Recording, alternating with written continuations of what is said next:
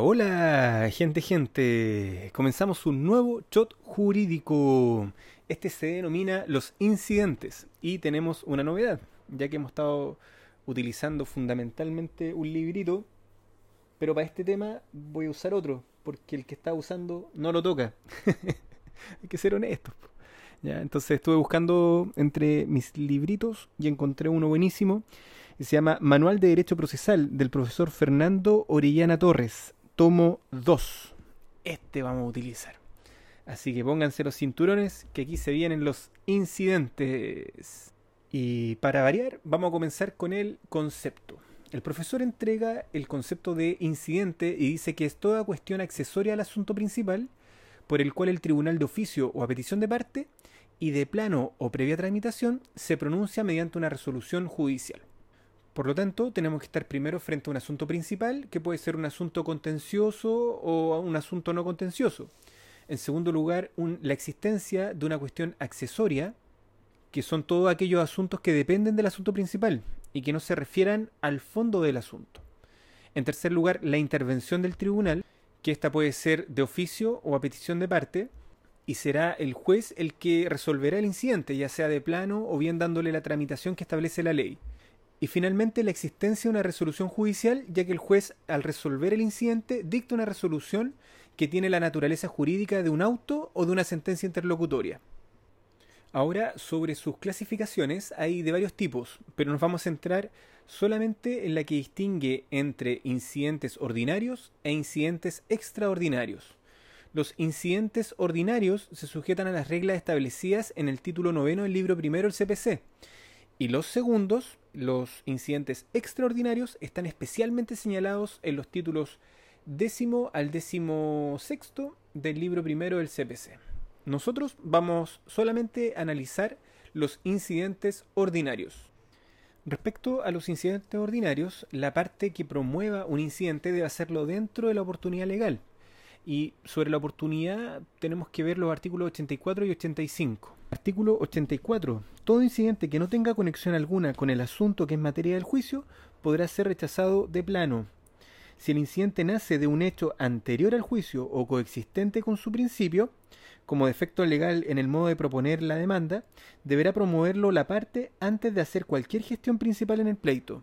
Si lo promueve después, será rechazado de oficio por el tribunal, salvo que se trate de un vicio que anule el proceso, en cuyo caso se estará a lo que establece el artículo 83 o que se trate de una circunstancia esencial para la ritualidad o la marcha del juicio, evento en el cual el tribunal ordenará que se practiquen las diligencias necesarias para que el proceso siga su curso legal.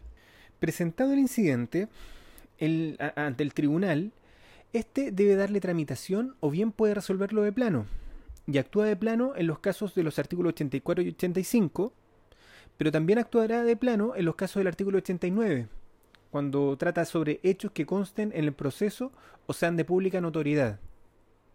También está el caso del artículo 88, cuando la parte que haya promovido y, perdido dos o más incidentes en un mismo juicio no podrá promover ningún otro sin que previamente deposite en la cuenta corriente del tribunal la cantidad que fije este. Y esa cantidad puede fluctuar entre 1 a 10 unidades tributarias mensuales y se aplicará esta como multa beneficio fiscal si fuera rechazado el respectivo incidente. Y ese monto, dice el artículo, que eh, será determinado de oficio por el tribunal. Y si la parte no deposita, se tendrá su incidente por no interpuesto y se extingue el derecho de promoverlo nuevamente.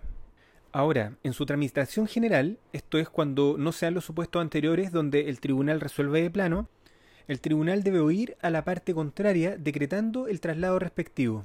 Y esta resolución judicial se notificará por el Estado diario, salvo que estemos frente a un incidente que se promueva en una audiencia de contestación, o también la prueba en cuyo caso se tramitará en ese mismo comparendo.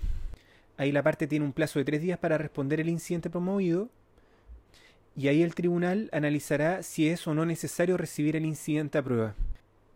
Si el tribunal estima que hay hechos sustanciales, pertinentes y controvertidos, dictará una resolución judicial que reciba el incidente a prueba, a que fija los puntos de prueba. Y esta resolución se notifica por el Estado diario.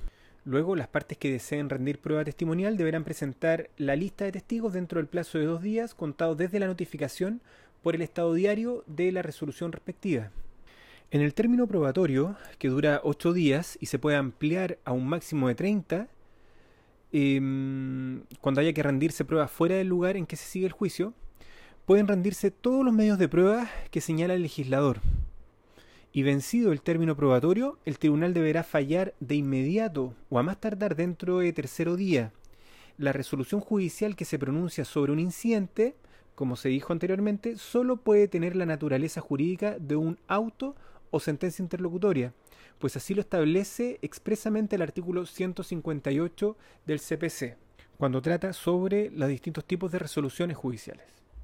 Bien, con esto damos por terminado este shot. Les mando un abrazo y nos vemos en el siguiente capítulo. Chao.